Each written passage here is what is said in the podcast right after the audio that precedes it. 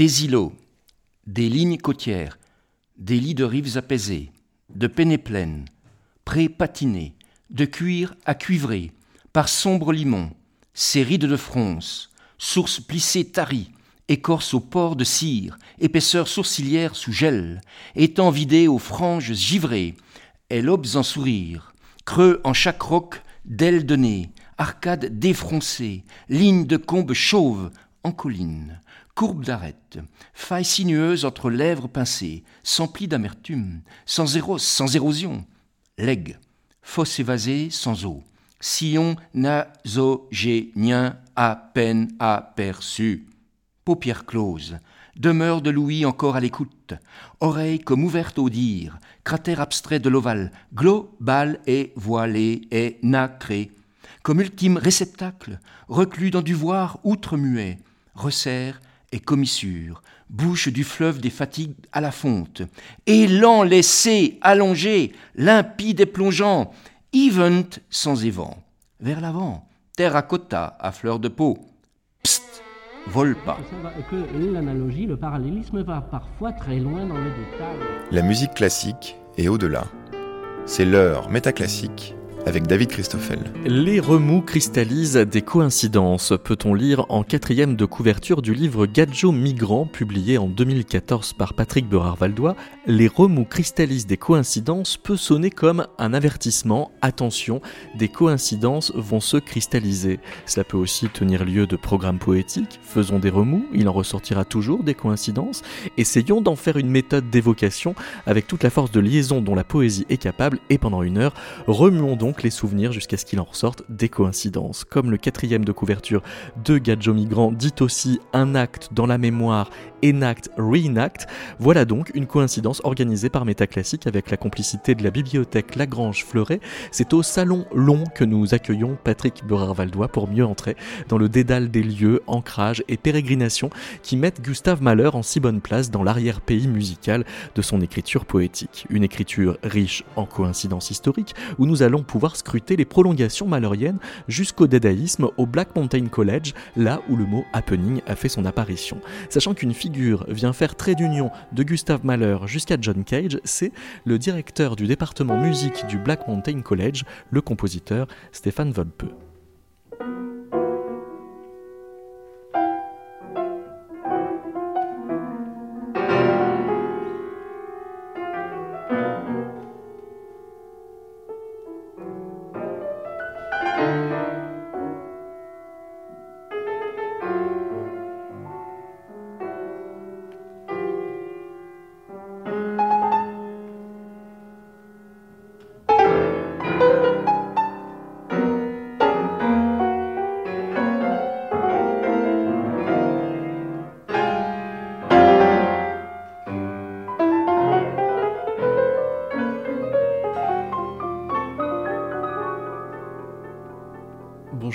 Bonjour Patrick Perravaldois. Bonjour. Der erste Teil ist, äh, heißt Chant, das heißt Gesang.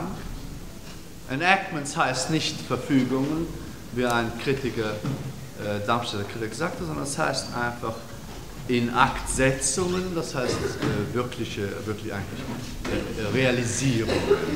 Que vient de dire Stéphane Volpe Oui, c'est très émouvant parce que c'est un des rares enregistrements de sa voix qu'on ait. Je ne suis même pas sûr que son épouse l'ait entendu et on l'a maintenant euh, disponible. Alors qu'est-ce qu'il dit? Il est à Darmstadt au Festival de musique contemporaine et il explique ce qu'est ce enactment, qui est le titre de la pièce qu'on vient d'entendre pour trois pianos.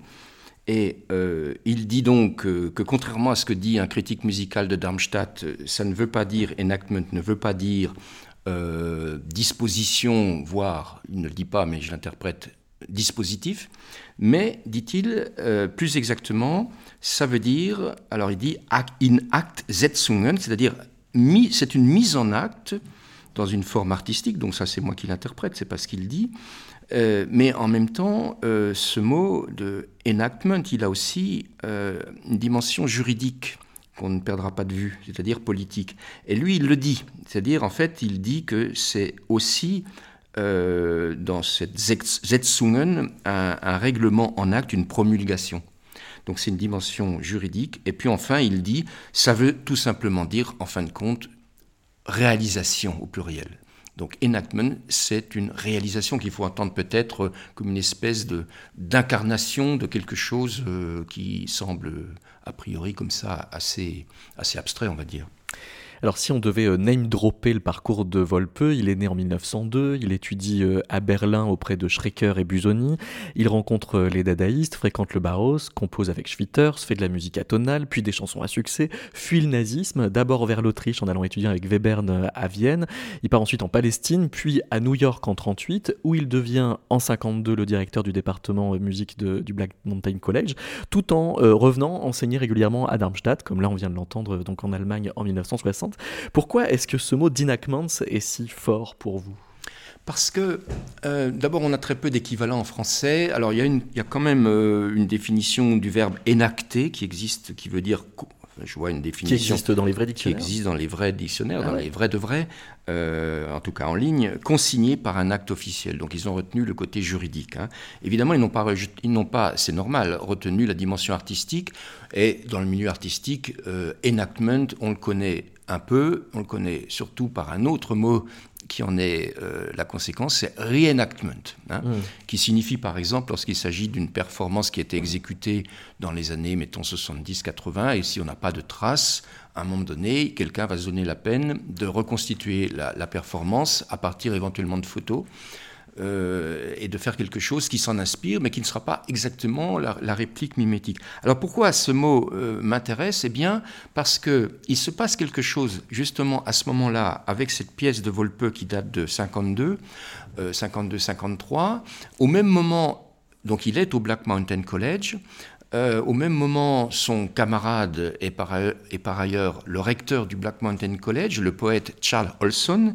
Lui, il dit euh, je le traduis directement en français, euh, l'art ne signifie pas, ne cherche pas à décrire, mais à enacter. Il emploie to enact. Hein.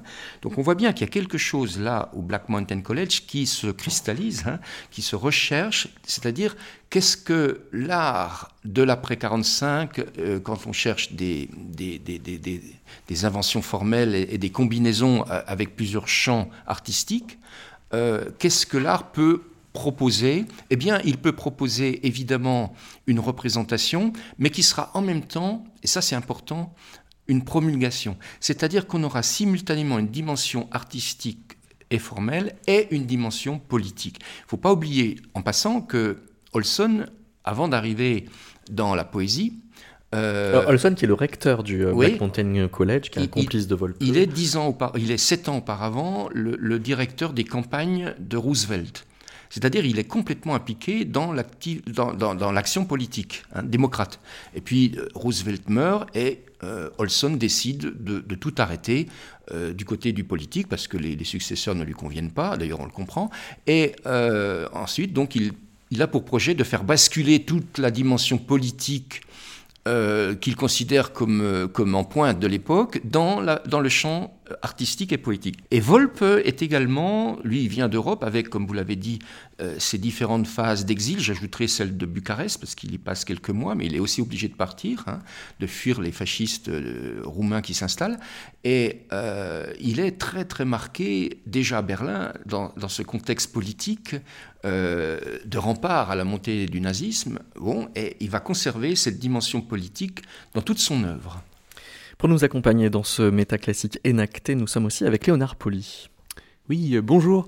Une petite question, euh, euh, Patrick, sur le Black Mountain College dont on a, dont on a parlé. Le, vous avez évoqué la question politique, on a entendu le mot de happening.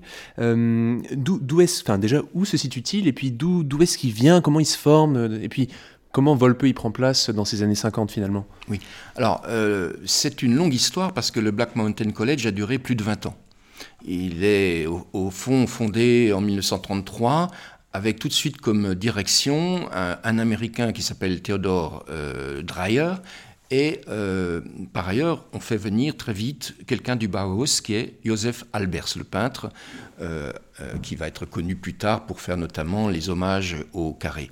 Et on fait venir Joseph Albers du Bauhaus, c'est-à-dire on espère fonder une école qui sera expérimentale, qui est complètement délocalisé, c'est-à-dire en race campagne, en Caroline du Nord, au bord d'un lac, au bord d'une rivière, la Blue Ridge. Le lac, c'est le lac Eden, ça ne s'invente pas. Il est d'ailleurs en 44 infesté par la polio. On, demande à la compositrice euh, de ne surtout pas nager dans ce lac. Et ce qui est intéressant, parce que parfois on a une vision, euh, surtout peut-être plus en France, on aime bien, euh, de manière positiviste, euh, créer des catégories un peu comme ça, non poreuses. il faut bien voir que c'est aussi, c'est autant un moment musical pour la musique d'abord atonale, hein, et euh, par ailleurs euh, en art plastique. Bon, et donc, euh, avec des traversées aussi avec des, des, poètes, des gens qui vont faire du cinéma, de la danse évidemment. Et le moment, on, pourrait passer deux heures à parler du Black Mountain College et peut-être même beaucoup plus, mais le moment important qui nous intéresse après les années 50, donc après une vie quand même assez agitée où il se passe plein de choses, politiquement aussi. Il hein. faut savoir par exemple que dès 1944, euh, on a au Black Mountain College des peintres euh, qui, sont, qui, sont noirs. C'est évidemment, euh, dans, dans, la logique américaine, une transgression absolue. Et en plus, évidemment, on les traite de tous les noms politiques, etc. Donc c'est vraiment un lieu qui, est en train de, transformer complètement la, mentalité américaine euh, basique, un peu lourde. Quoi. Et, ils sont vraiment au bout du monde, hein, près de Asheville. Alors, ce qui est important, c'est qu'on ait en tête qu'il y a des musiciens et des plasticiens, des danseurs aussi, et qui organise l'été, à l'initiative d'Albers, ce qu'on va appeler une, université d'été artistique, où il se passe plein de choses. C'est là, en fait, qu'il va se passer, mettons, euh, en juillet et août, les grands événements, dont le fameux happening de 1952 à l'instigation de Cage. Alors Cage vient là en tant que compositeur. Alors avant euh, d'en venir euh, à cet événement de 1952, écoutons une composition de Cage qui date de 1947, qui justement est dédiée à quelqu'un qu'on connaît comme plasticien, à savoir Marcel Duchamp.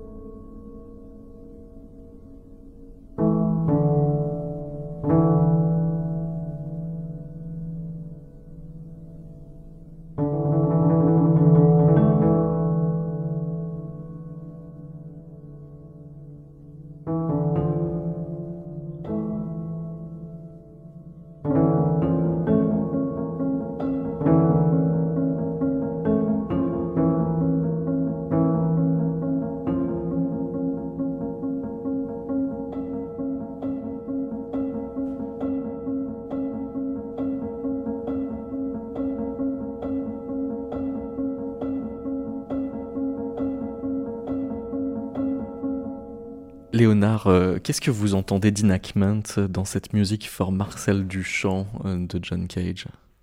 Euh, Il y a, à mon avis, la, simplicité, peu de notes, une hypnose presque, avec des choses très répétitives, et bien sûr, du point de vue sonore, vraiment des choses assez pincées, comme on avait entendu juste avant dans la pièce de Volpe au tout début, euh, de, des choses de, vraiment de piano préparé, de son métallique, euh, et qui, qui rappellent vraiment énormément euh, ce que faisait Volpe, et qui contredit complètement, pour le coup, l'esthétique plutôt européenne dominante à cette époque, en fait, celle de Schoenberg, dont on parlera peut-être, qui est énormément basée sur les hauteurs des notes, sur une grande complexité de leur agencement, de leur articulation, alors qu'ici, c'est vraiment la, la simplicité, la circularité. Et donc, euh, en ça, à mon avis, c'est euh, quelque chose de, très fort et de très mise en forme. Monsieur Patrick, vous disiez à Laure Gauthier dans un entretien publié par Remu.net, Cage et Volpe ont le même rapport classique à la temporalité dans l'œuvre, qui vient de l'école viennoise dont ils sont tous deux héritiers? Donc en fait, par Volpe, Cage récupérerait quelque chose de l'Europe, mais Léonard nous avertit pas tant que ça. Peut-être que je dirais les choses autrement à présent, parce qu'en fait, il y a, y a, une relation entre Volpe qui est et Cage qui est extrêmement fusionnel, et en même temps ils se distinguent et ils sont en conflit tout le temps. Et en plus, Cage s'amuse à mettre en boîte Volpe, qui est beaucoup plus âgé, qui, et qui rougit chaque fois qu'on dit un mot de travers, et ça l'amuse. Bon, mais ils étaient très complices. Mais sur la question du temps, peut-être tous les deux, en effet, sont influencés par l'école de Vienne, donc Cage du côté de Schoenberg, qui euh, était considéré par Stravinsky comme un classique. Euh, les cours de, Schoenberg, d'après ce qu'on sait, euh, il ne parlait que de Beethoven. Hein. Donc évidemment, Cage, à un moment donné, a envie de s'en sortir. Il va y avoir d'ailleurs un conflit au Black Mountain College autour de Beethoven, si on a le temps, j'y reviendrai. Et Volpe, lui, il est plus proche, il a un rapport à, à, Schoenberg beaucoup plus difficile, et il est beaucoup plus proche de Webern. Et euh, il va rechercher progressivement, parce qu'il est aussi intéressé par les musiques populaires, les musiques de folklore, notamment quand il est à, Jérusalem, il est fasciné par les chants hébreux et aussi les chants arabes. Hein, c'est l'époque où évidemment les choses se conjuguent. Euh, et, donc, euh, et quand il sera à New York, il va être très proche. Ses amis principaux vont être les, les, les, les jazzmen. Il est, proche de Bird, il est proche de, Monk. Enfin, donc, on voit bien qu'il y a quelque chose qui va quand même les distinguer et à mon avis, ce qui les distingue le plus, c'est justement, alors c'est peut-être là où je me contradirai par rapport euh, à l'entretien avec Laure Gauthier, euh, c'est justement cette notion de temporalité. C'est-à-dire que chez Volpe, on est dans une temporalité qui est historique et politique du fait de son histoire de l'exil, des quatre exils successifs. Vous soupçonnez Cage d'être plus apolitique Alors, à ce moment-là, en 47, je, je, soupçonne en 47 Cage d'être un jeune homme assez peu politisé. Voilà. Mais il a déjà des intuitions sur une nouvelle manière. Jeune homme de 35 ans, quand même. Ouais, mais bon, on est, on est en 47. Euh, bon, et, et, quand il vient au Black Mountain College, c'est vraiment pas pour, euh, pour, pour des préoccupations euh, d'ordre politique. Hein. Alors, Alors attention, je, je, ne dis pas, oui, en politique, qu'est-ce que ça veut dire? Je ne sais pas. Il est évidemment, notamment très attentif aux minorités, par exemple. Hein. Évidemment, il est, il est déjà dans un mode de vie qui fait qu'il va forcément affirmer d'une manière peut-être plus forte après euh, une approche politique. Mais ce que je dirais, c'est que euh, le temps chez, chez Cage est plutôt hors chronologie, il est plutôt philosophique, il est plus du côté d'une histoire qui serait non pas temporelle, mais de l'espace. C'est-à-dire, à un moment donné, et ça on le retrouve chez d'autres. Hein, chez d'autres Américains notamment. Chez d'autres Américains. C'est-à-dire, l'histoire, c'est pas du temps, c'est de l'espace. Voilà. Ce qui n'est pas du tout le cas de Volpe, et là-dessus, ils sont en conflit. C'est-à-dire, vraiment, il y a des conflits très très forts. Et, l'antagonisme est très net, justement, dans cette euh, performance d'août 1952 qui euh, explique pourquoi nous enregistrons cette émission à côté d'une échelle. Oui, parce que euh, il va se passer dans ce premier. Alors on va l'appeler premier happening, même si le mot happening est, rétrospectif. rétrospectif. Le premier événement, on va dire. Hein. En tout cas, le mot event apparaît très vite, euh, qui réunit. Donc c'est quand même extraordinaire dans, dans, dans, dans une cantoche. Euh, où les gens sont assis et, les artistes, le public est assis euh, et, et, les artistes circulent euh, sur, sur, la diagonale tracée dans un carré de, de la cantoche. Euh, et quels sont les artistes? Eh bien, on a un, peintre euh, plasticien, euh, Rauschenberg, on a un danseur, Cunningham, qui n'arrive pas à se débarrasser d'un clébard qui aboie dans ses pattes. Un vrai? Oui, oui, oui. On, a, on a Olson qui est sur une échelle, on a Cage qui est sur une autre échelle. Alors on ne sait pas très bien parce que les, témoignages sont relativement contradictoires, euh, mais parce que ce sont des souvenirs qui ont 20 ans. Euh, c'est ce qu'il faut voir, c'est que sur le moment, personne n'a conscience de ce qui se passe là. C'est-à-dire c'est décidé dans, l'après-midi à l'initiative de Cage, et euh, il n'y a par exemple aucune photo qui est faite. Euh, en tout cas, on n'en a toujours pas trouvé. Euh, évidemment, pas de film, pas d'enregistrement non plus. Donc, ce sont les témoignages oraux qui, pendant longtemps, vont, vont valider, attester l'événement, l'event, et on a euh, donc quand même trois lectures au passage. Donc moi, ça m'intéresse en tant qu'auteur de poésie, d'art poétique. Il y a Cage, Olson, mais aussi Richards. Et, Richard, Marie, Richards, qu'on oublie très souvent dans les commentaires. Hein. Ben, voilà, c'est une femme, ça n'intéresse pas grand monde à l'époque. Hein. Heureusement aujourd'hui que, des historiennes font leur travail et, nous ramènent les choses. Et puis quand on parle, par exemple, quand, j'étais jeune et que je m'intéressais à tout ça, euh, on ne parlait pas d'Olson on, disait Cage, Cunningham, Rauschenberg. C'était les trois qu'on mentionnait. Hein. Mais euh, dire des poèmes sur une échelle, ça s'était déjà passé dans le cadre de Dada dans les années 10 euh, à Zurich euh, oui, oui, au cabaret Voltaire en, en, 17, ça a eu lieu, oui, oui, oui. Et d'ailleurs, Volpe va reprendre ça plus tard Euh, Mais ça, ça, veut dire qu'à l'initiative de Cage, il y a des gestes qui sont repris de Dada, qui sont quand même euh, qui, qui, sont passés jusqu'à New York via Volpe. Oui, alors il y a plusieurs personnes qui vont jouer une, une, une véritable incidence sur le projet de Cage. Il y a notamment Antonin Artaud, que, que, que Cage découvre en venant à Paris. On a un témoignage, on sait qu'il a rencontré en 47 ou 48, après la, fameuse conférence, qui n'est pas une conférence, qui est une performance c'est la première fois qu'on a une performance un peu, ample en France d'Antonin Artaud au Colombier. Euh, il a des témoignages, il n'y est pas, mais il a des témoignages, notamment Pierre Boulez lui en parle. Hein. Et, donc il repart avec le livre euh, euh Le théâtre et son double, que traduit Maritzi Richards. Donc c'est probablement le texte qu'elle est en train de traduire qu'elle va lire, parce qu'on ne sait pas ce qu'il lit, mais on sait qu'elle lit en français. Et puis l'autre incidence, on sait que Cage est passé à, alors probablement plutôt à Dessau qu'à Weimar. Il, s'est rendu à, Dessau, très jeune. Euh, donc, il, il, voit, il voit en particulier que le décloisonnement artistique existe, il existe déjà. Hein. Euh, et puis, troisièmement, je, je pense qu'il y a une forte influence par le livre. Alors là, on rentre un peu dans les détails, mais euh, le livre sur Dada peintre et poète qui, qui paraît euh, à l'initiative de, de Motherwell, qui, est, qui, est, qui, est, qui, fait ce livre et qui reprend des textes, dont des textes de Schwitters. Mais qu'est-ce que tout ça euh, fait à votre écriture? Ça permet de la définir comme danse, comme art plastique, comme travail de la démocratie? Euh, ben tout ça, mon capitaine. Euh, disons que, d'abord, ces gens sont des modèles, sont des gens extraordinaires que j'admire profondément. Euh, voilà, moi j'ai besoin de modèles. J'ai besoin de gens pour croire en ce que je fais très modestement. Je ne me compare pas à Volpe, Cage ou Olson, c'est pas ça. Mais euh, ces gens ont fait un travail inouï. J'ai une dette à l'égard de ces gens-là. Donc déjà, ça commence comme ça. Qu'est-ce que je pourrais faire à partir de ce qu'ils ont fait de, de si remarquable, de si unique et de si maudit par tout le milieu culturel qui a suivi. Parce que faut pas oublier que le Black, le Black, Mountain College, on n'en a plus parlé pendant 30 ans. En France, on connaît maintenant un petit peu, mais ça fait à peine 10 ans qu'on parle du Black Mountain College. C'est un espace complètement, euh, qui, qui, qui, complètement poreux, où les catégories sont revisitées, où par exemple, Rauschenberg, l'essentiel de son travail pendant l'event, c'est de diffuser un, disque de, de chansons d'Edith Piaf qui l'accélère. Donc on voit bien comment, à un moment donné, il y a une forme d'imposture anarchiste qui est très intéressante. Et, déjà, moi, pour moi, ça m'aide. Ensuite, évidemment, euh, cette euh, conscience d'un art politique dans le sens simplement, euh, il faut sauver la démocratie. Il faut la remettre en place en 45. Parce que vous avez d'une part, évidemment, on est en 52, donc on est en plein macartisme. Hein.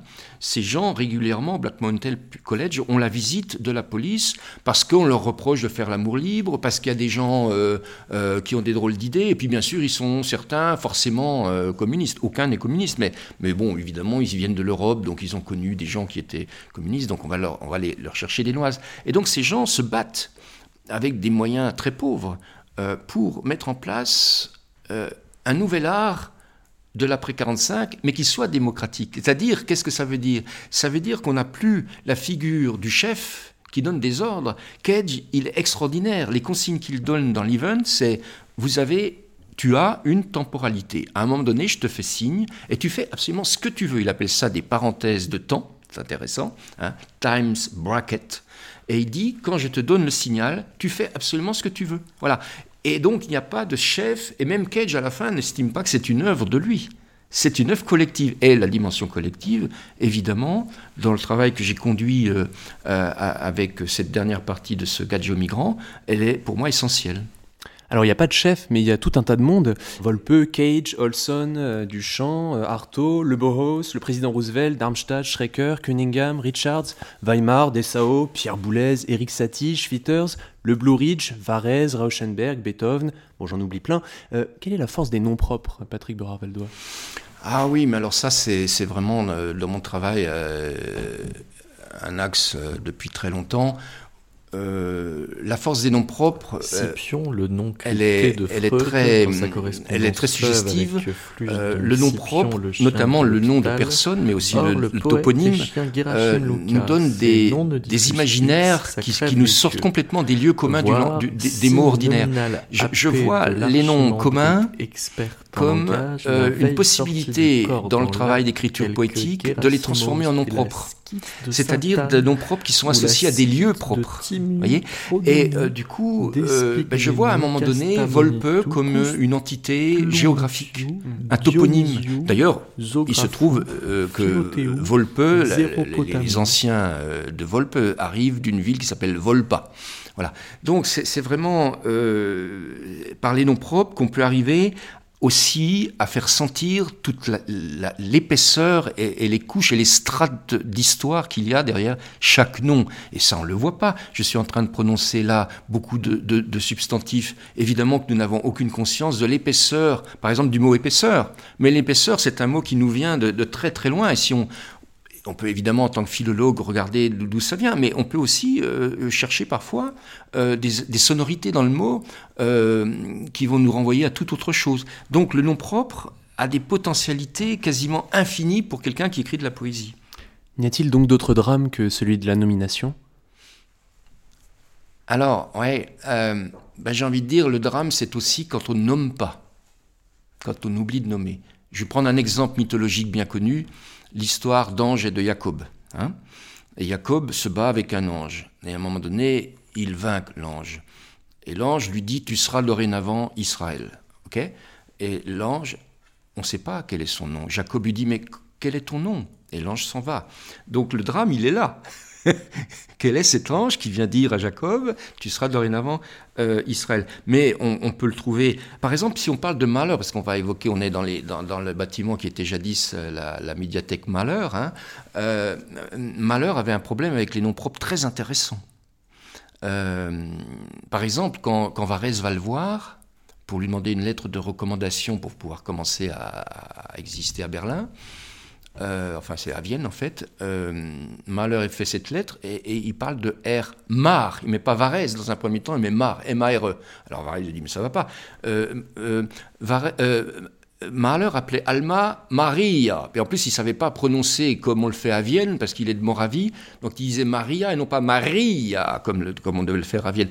donc, c'est dramatique, quelque part, quand, par exemple, Mahler va voir Freud aux Pays-Bas et euh, à chaque station où le train s'arrête, il envoie un télégramme à Alma et il lui écrit des, télégrammes qui inquiètent énormément Alma qui le prend pour fou évidemment, il est probablement dans un état euh, vraiment euh, hors normalité et à un moment donné il lui envoie un télégramme Alm Litsi Litsi Litsi.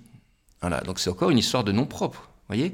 Bon, donc je dirais que le drame, il est autant dans le nom propre et de tout ce qu'il évoque, et notamment par exemple de toute une généalogie qu'on n'a évidemment pas en tête, mais, euh, mais il est aussi dans l'absence du nom propre. N'y a-t-il donc d'autres drames que celui de la nomination Peut-être? Est-ce euh, la question à laquelle Malheur cherche une réponse dans la figure du compagnon errant?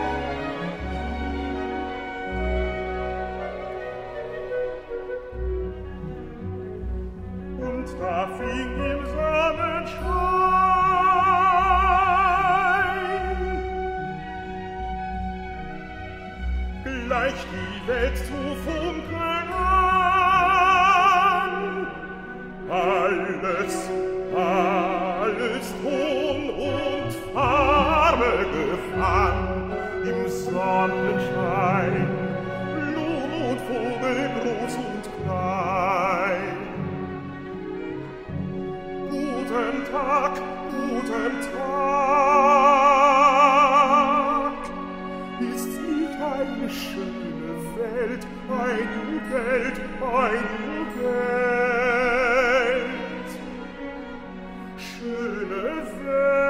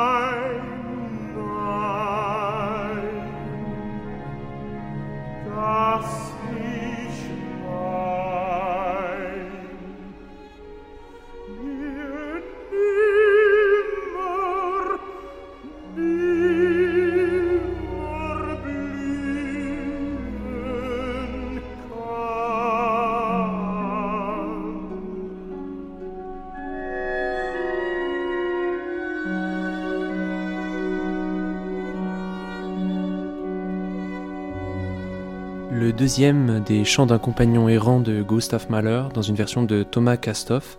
Quelle est la différence entre errer et migrer? Ah là, je... là, je vais prendre de la hauteur. Là, il faut prendre de la hauteur sur cette question fondamentale. Euh, alors, première chose, euh, en français, c'est les lieds d'un compagnon errant, mais en allemand, c'est Fahrenden Gesellen. Fahrenden, c'est de route, de voyage. Hmm.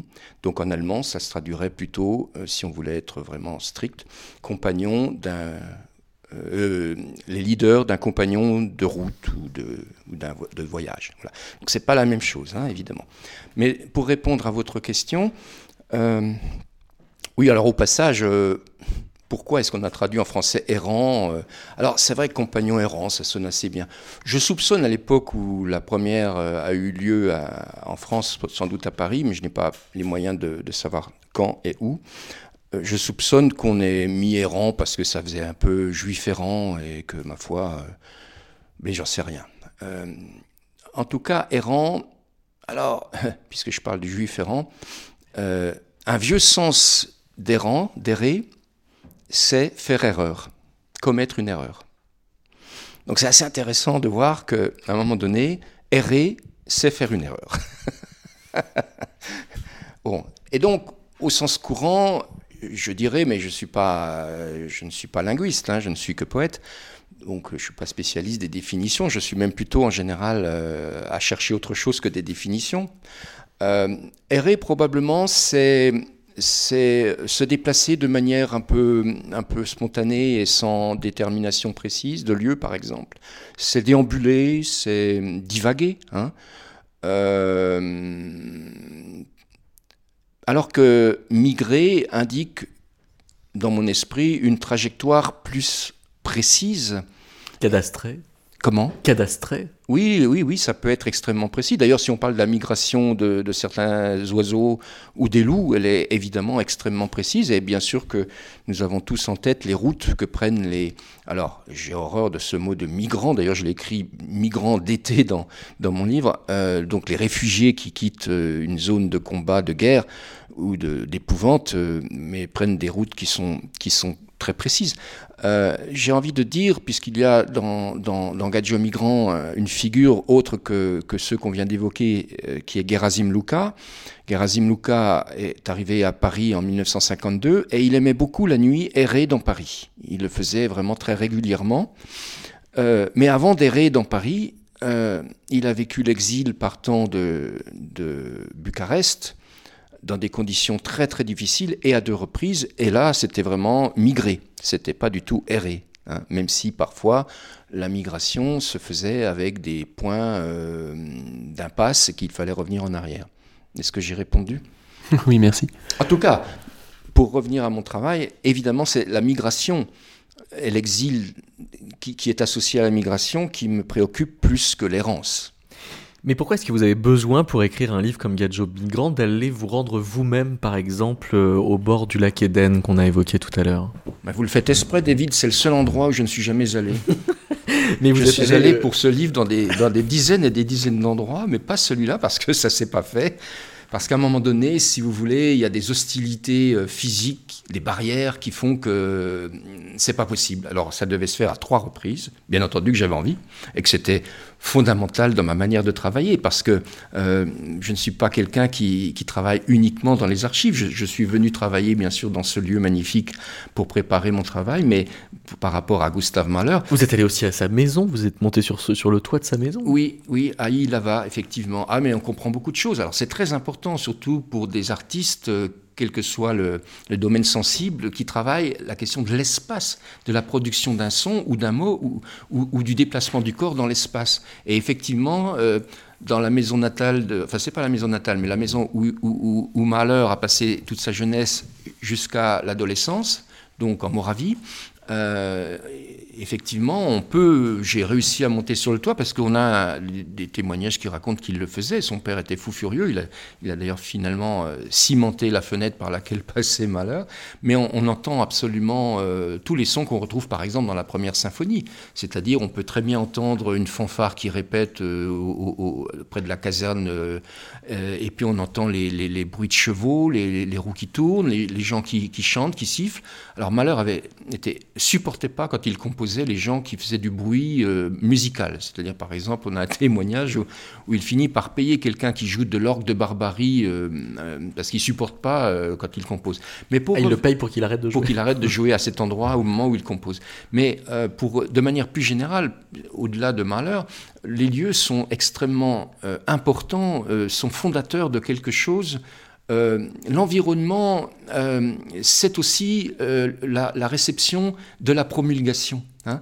Donc c'est une voix dans l'espace, mais ça peut être tout simplement euh, une expérience euh, entendue, euh, vécue, une coïncidence. On a parlé de coïncidence. combien de fois, effectivement, allant sur les lieux où, tel ou tel de mes protagonistes a, vécu, les lieux m'ont parlé, c'est-à-dire euh, il peut y, avoir un signe très simple, une lettre qui, est dans, sur la maison. Par exemple, pour, pour revenir à Malheur, ce qui m'avait aussi frappé à Ilava, je crois que c'est beaucoup plus important qu'on ne pourrait le croire, c'est que la maison qui est juste à côté de celle où il habitait, euh, la façade est entièrement peinte euh, de scènes bibliques, mais aussi de cavaliers, qui, de cavaliers militaires. C'est-à-dire il y a une sorte de mélange comme ça, et il y a aussi une scène du jugement dernier. Donc quand on voit tout le travail et la philosophie de Malheur, on voit bien comment il est traversé dès l'enfance par ces questions-là. Et le lieu décisif euh, finalement que vous, dont vous parlez, ce toit, euh, à partir duquel on peut entendre euh, tellement de sons, enfin c'est c'est le- un des enfin vous en donnez plusieurs témoignages, et vous avez prononcé vous-même le mot d'environnement. Donc il y a dans tout ça euh, une conception de plein de sons, d'objets sonores qui doivent traverser l'esprit de Malheur. Et puisque tout à l'heure on disait euh, que Volpe était plutôt euh, opposé à l'école traditionnelle européenne, Schoenberg notamment, et des choses très abstraites, est-ce qu'il y a quelque chose de plus concret, pas de musique concrète, mais de plus concret au sens qu'on peut toucher, de quelque chose qui se rapporte au spatial que vous avez décrit, chez Malheur, et qui pourrait se retrouver peut-être chez Volpe du coup un peu plus tard? Oui, du reste, Volpe euh, se considérait comme euh, le fils spirituel de Malheur. Il était bouleversé à la fin de sa vie et il était malade d'une maladie de Parkinson et euh, son épouse, la poète Hilda Morley, une très grande poète, qui a écrit un livre absolument sublime sur le souvenir qu'elle avait en vers, de, sur le souvenir qu'elle avait de son époux, son cher époux. Euh, elle raconte que le- les derniers temps, il ne pouvait plus euh, parler, il ne pouvait plus chanter, il ne pouvait plus composer, bien sûr, il n'y avait que le corps euh, dans, son, dans sa souffrance, mais il pleurait en écoutant la fin du chant de la terre de Malheur, parce qu'il était sûr, dit Hilda Morley, qu'il avait trouvé la possibilité de poursuivre après Eivik. hein. Alors, au passage, Volpe, par rapport au lieu, pour moi, ce qui était très important, c'est d'aller dans l'endroit où il vivait à New York. Je ne suis pas allé au Black Mountain College, mais par contre, euh, j'ai pu aller dans son studio à Westbeth, qui est au troisième étage, tandis que euh, euh, Cunningham avait son, sa, compagnie et son, studio sur le toit de, de. Donc cette correspondance où Cage évidemment allait très souvent, euh, et, de voir le- l'escalier au pied duquel Volpe est mort, hein, parce qu'il est tombé de, l'escalier euh, qui accédait à, sa chambre au-dessus, et, en fait il est mort d'un étouffement parce qu'il a avalé sa langue. Et en fait, euh, d'avoir cet endroit, et puis la personne qui a très bien connu ces gens qui me dit Patrick, tu es exactement l'endroit où Volpe est mort, ça fait des frissons, si vous voulez, dans un premier temps. Mais après, parce que je réponds aussi à la question de tout à l'heure, euh, d'une autre façon, ça donne une énergie énorme. Comment les lieux vous nourrissent et vous amènent à, avoir tout simplement le désir d'écrire, le désir de construire quelque chose qui essaye d'être à leur hauteur. hein.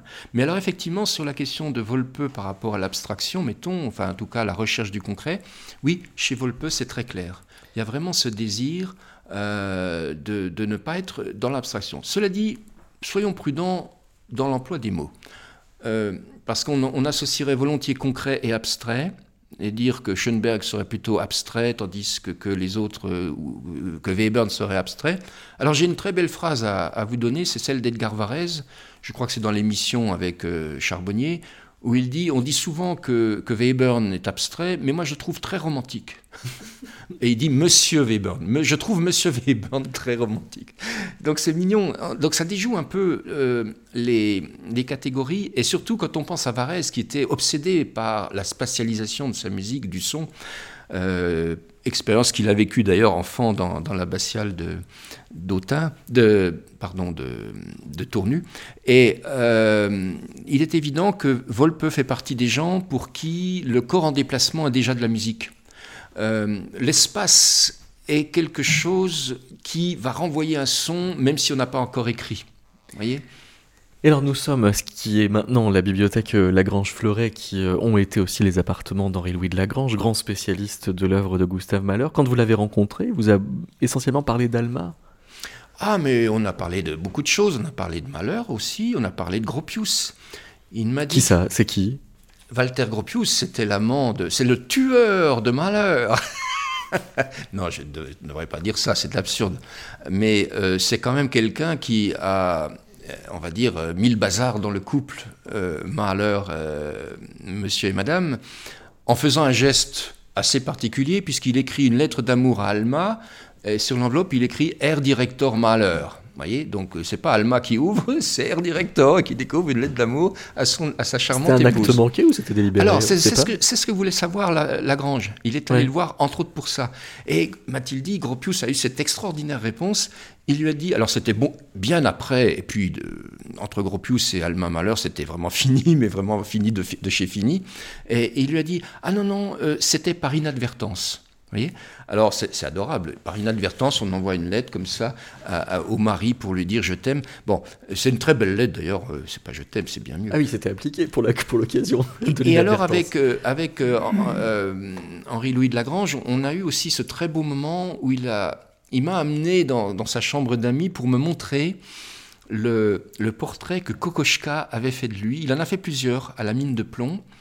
Euh, et il en avait un exposé dans sa chambre d'amis, et on, est passé, on a passé comme ça un long moment, et il m'a raconté ce qu'il a vécu quand il, avait une quarantaine, cinquantaine, je sais plus, mais je crois que c'était plutôt quarantaine d'années, le, moment où il a posé pour Kokoschka, ça, se passait au bord du lac Léman, et à un moment donné, ils ont parlé d'Alma, qui était évidemment, je le rappelle, euh, le- Kokoschka, Alma, c'était le, grand amour de Kokoschka.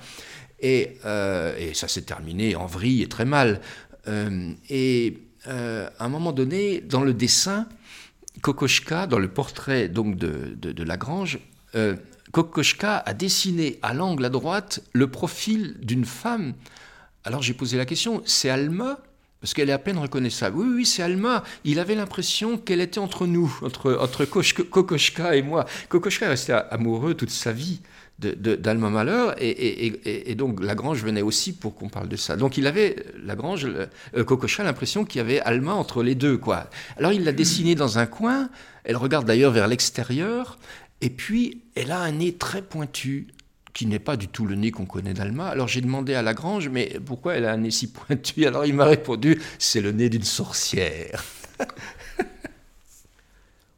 La Bottle Piece de Volpe, dit Cage, est une partition horriblement difficult and very fascinating. Ça vous laisse son premier lieu dans l'incompréhension totale. L'effet immédiat est to make you tremble. Or, non seulement vous en tremblez, mais de surcroît, la power de l'œuvre vous disloque.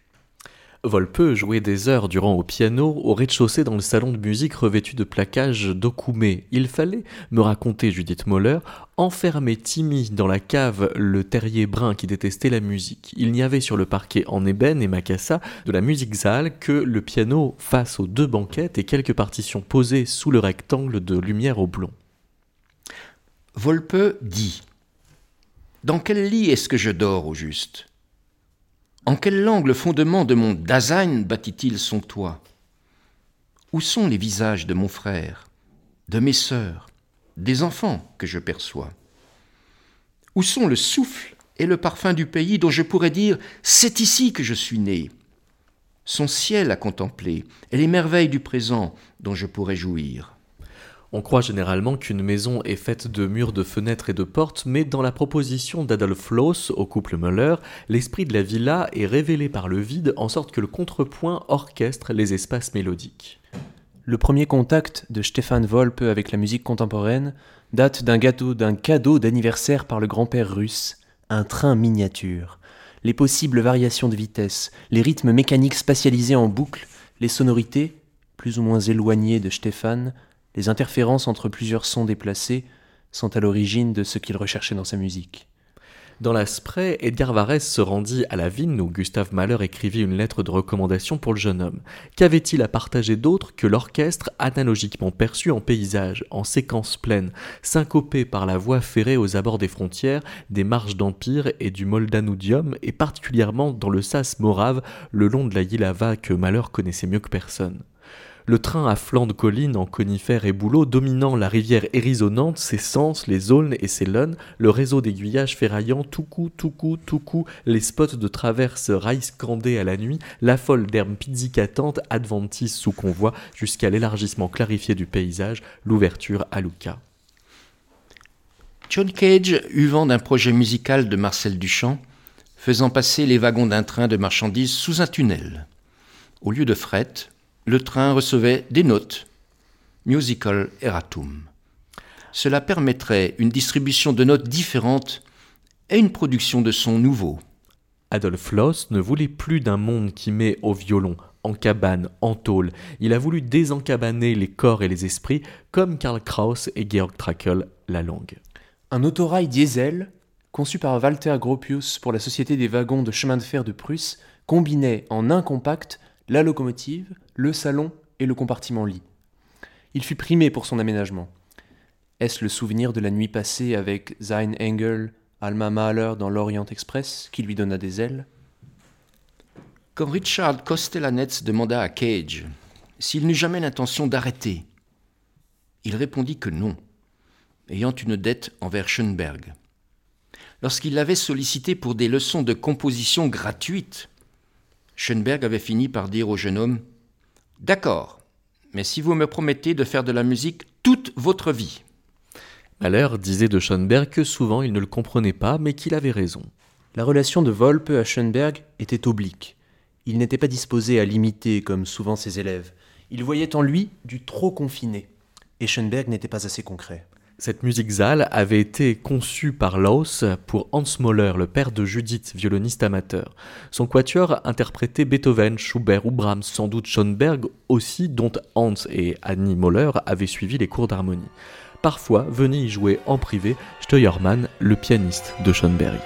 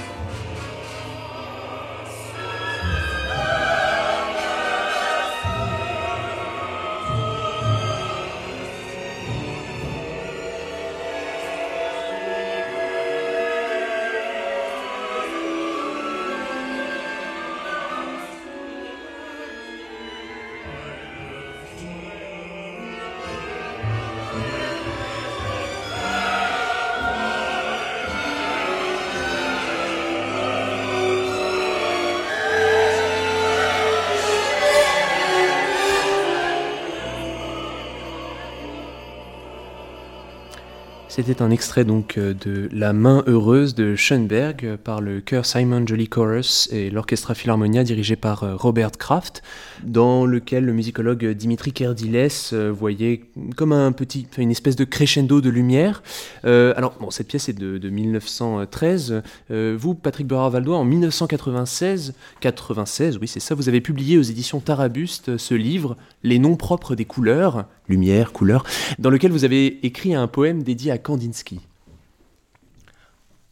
Onde, vert à bleu, vert Bavière vu du russe, cette paupière impression médiane, sky, l'onde aubépine épineuse, air d'épicéa genepi, bleu, puis brume vers l'indigo, bleu horizon virant grune, d'un vert dans le cerfeuil, chèvrefeuille, gui, épinard et bleu nuit, nocturne tacheté de blau, d'un dunkel, d'olive dun à olive quill, lac, noir verâtre, vert que l'orange citrouille, brique, balsamine, quand l'ombre fauve, la mine de capucine, ocre, golden chrome, bouton d'or dans le bocage, beau nuage ambre d'argent, tache, antimoine, trouée blanche dans l'alpage, suie, noir cavalier, et cendre bleue aux zébrures blondes, traits de blanc de fumée parmi touches de bois, goudronné, curcuma, siffle une masse nerf douille de verre wagon, pénombré, gris machine, voix de pré conifée, eau, indigo de lac auprès d'orange, et l'ombre chardon par terre, sous la trajectoire mordorée. Dans ce poème, il n'y a pas d'alexandrin, mais il y a une métrique très précise. 3, 7, 9, 13. Pourquoi? Ah, mais parce que je ne sais pas compter jusqu'à 12. Euh, alors, oui, il, y a une, métrique que j'appelle la, métrique de la crypte. Bon, voilà, nous, en poésie, nous nous amusons, si l'on peut dire, à inventer des, des métriques improbables. D'ailleurs, euh, je crois que personne ne l'a repéré jusqu'ici, à part, vous, David. Donc merci. Euh, pourquoi? En fait, euh, c'est mon rapport à Varese, mais je l'ai su beaucoup plus tard. il se trouve que dans la même abbatiale que celle qu'on a évoquée tout à l'heure avec Léonard, tandis que j'étais dans la crypte, à un moment donné, j'ai été frappé par des représentations sculptées en pierre, si je me souviens bien, de ce qu'on appelle dans, la tradition catholique le chemin de croix, qui était disposé le long de la crypte circulaire. Et en fait, ces, sculptures, ces, hauts reliefs étaient tellement euh, minimalistes, on aurait cru que c'était euh, Richard Long ou, je ne sais quel euh, artiste minimal, que ça m'a vraiment, dans ce contexte de pierre brute, vraiment, puisque c'est de l'art roman, hein, fasciné. Et à un moment donné, je me suis plus particulièrement arrêté sur les stations justement 3, 7, 9, 13. Pourquoi? Parce que 3, 7 et 9, dans l'ancien système avant, là on va rentrer dans des trucs, dans l'ancien système avant que 2, Jean-Paul change de système, l'ancien pape, euh, c'était les, stations qui correspondaient à la chute de Jésus et qui m'intéressait particulièrement parce que cette notion de chute, évidemment, n'est pas seulement forte dans l'histoire de, Jésus, mais elle est forte aussi dans un travail d'écriture. Hein. Quand est-ce qu'on est échoue Quand est-ce qu'on échoue Quand est-ce qu'on rate quelque chose? C'est évidemment aussi important que lorsqu'on réussit. Alors j'ai construit cette métrique, donc 3, 7, 9 et puis 13. Oui, bon, là c'est mon côté lyrique sans doute, parce que 13 c'est la résurrection, le chemin de croix. Mais je dois dire au passage que le mot résurrection m'a toujours dérangé. En revanche, ce qui m'intéresse, c'est le mot transfiguration. Et j'aurais tendance à remplacer le mot abstraction par le mot transfiguration. C'est d'ailleurs ce que fait Schoenberg, bien sûr, dans La Nuit transfigurée. Mais c'est aussi ce que fait Casimir Malevich dans sa peinture. Il ne parle pas d'abstraction, lui, il parle de transfiguration. De quoi? Ben De la figuration ou de la configuration. Et là, on a du lieu, configuration, on a de la structuration, et on a éventuellement quelque chose qui nous dépasse. Pour terminer par une question, Patrick, est-ce que l'orchestre malérien vous sert de modèle poétique, ou est-ce que l'orchestre schoenbergien pourrait venir perturber cette écriture alors? Oui, alors, euh, bien sûr qu'il y a à côté 19e siècle, surtout d'ailleurs chez l'homme lui-même, euh, dans son comportement euh, domestique, on va dire, alors que Gropius, euh, de la génération suivante, est franchement un, homme qui aurait pu vivre euh, une génération après lui, dans ses mœurs, dans son comportement, euh, notamment avec les femmes. Euh, alors, euh, l'ambition de mon projet est un, peu démesurée. Évidemment, elle choque un peu les historiens ou les spécialistes, euh, par exemple, du Black Mountain College. C'était de dire le Black Mountain College démarre avec Mahler. Hmm. D'une part parce que euh, il y a tout de même des indices très précis dans les symphonies de Mahler qui me laissent entendre qu'on est déjà au XXe siècle sans aucun doute et qu'on est déjà finalement par le côté peut-être euh, concret dans ce que Schoenberg est en train d'écrire. D'ailleurs, on l'a lu tout à l'heure, euh, Mahler dit, je ne comprends pas ce que fait Schoenberg, mais je crois qu'il a raison. Et il les a soutenus.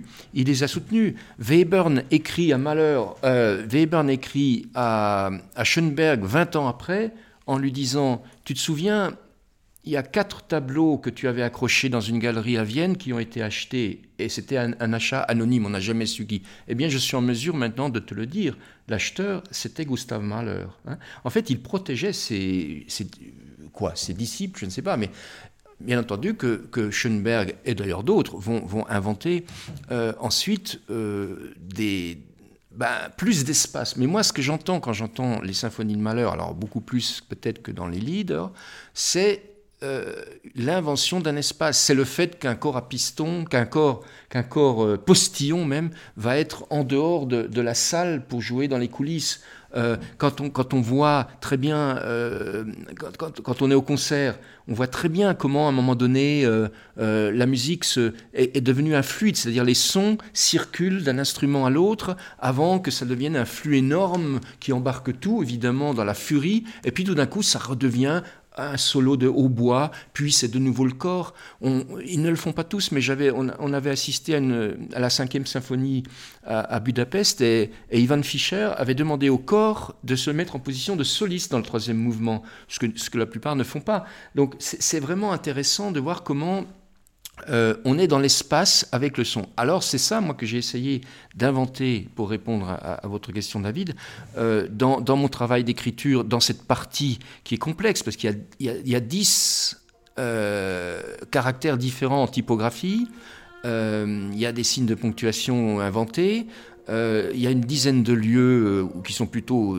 plus exactement, des, rivières ou des fleuves, pour introduire de la, fluidité et du flux dans tout ça. Mais en fait, j'essaye de reprendre à ma manière, avec, on va dire, mes, bases romantiques, euh, qui me permettent quand même d'aimer Volpe, mais, mais, mais aussi Malheur, euh, de, de construire un travail qui se déploie dans l'espace, euh, dans la géopolitique aussi, parce qu'on va aussi bien de, de Berlin à Jérusalem qu'à New York, qu'à Black Mountain, etc. Euh, Il y, a, il y a vraiment euh, une traversée du XXe siècle, et je mets Malheur comme père fondateur. C'est pour ça que je suis très heureux qu'on fasse cette émission ici, parce que pour moi, c'est l'ouverture vraiment de la, de la postmodernité. C'est la pré-postmodernité. Et nous allons donc euh, nous quitter avec un extrait de la dixième symphonie de Mahler, l'extrait euh, Purgatorio, dans la euh, version dirigée, alors justement en 1960, puisqu'on avait commencé par 1960, par Mitropoulos, qui avait connu Volpe dans la classe de Busoni. Merci beaucoup, Patrick.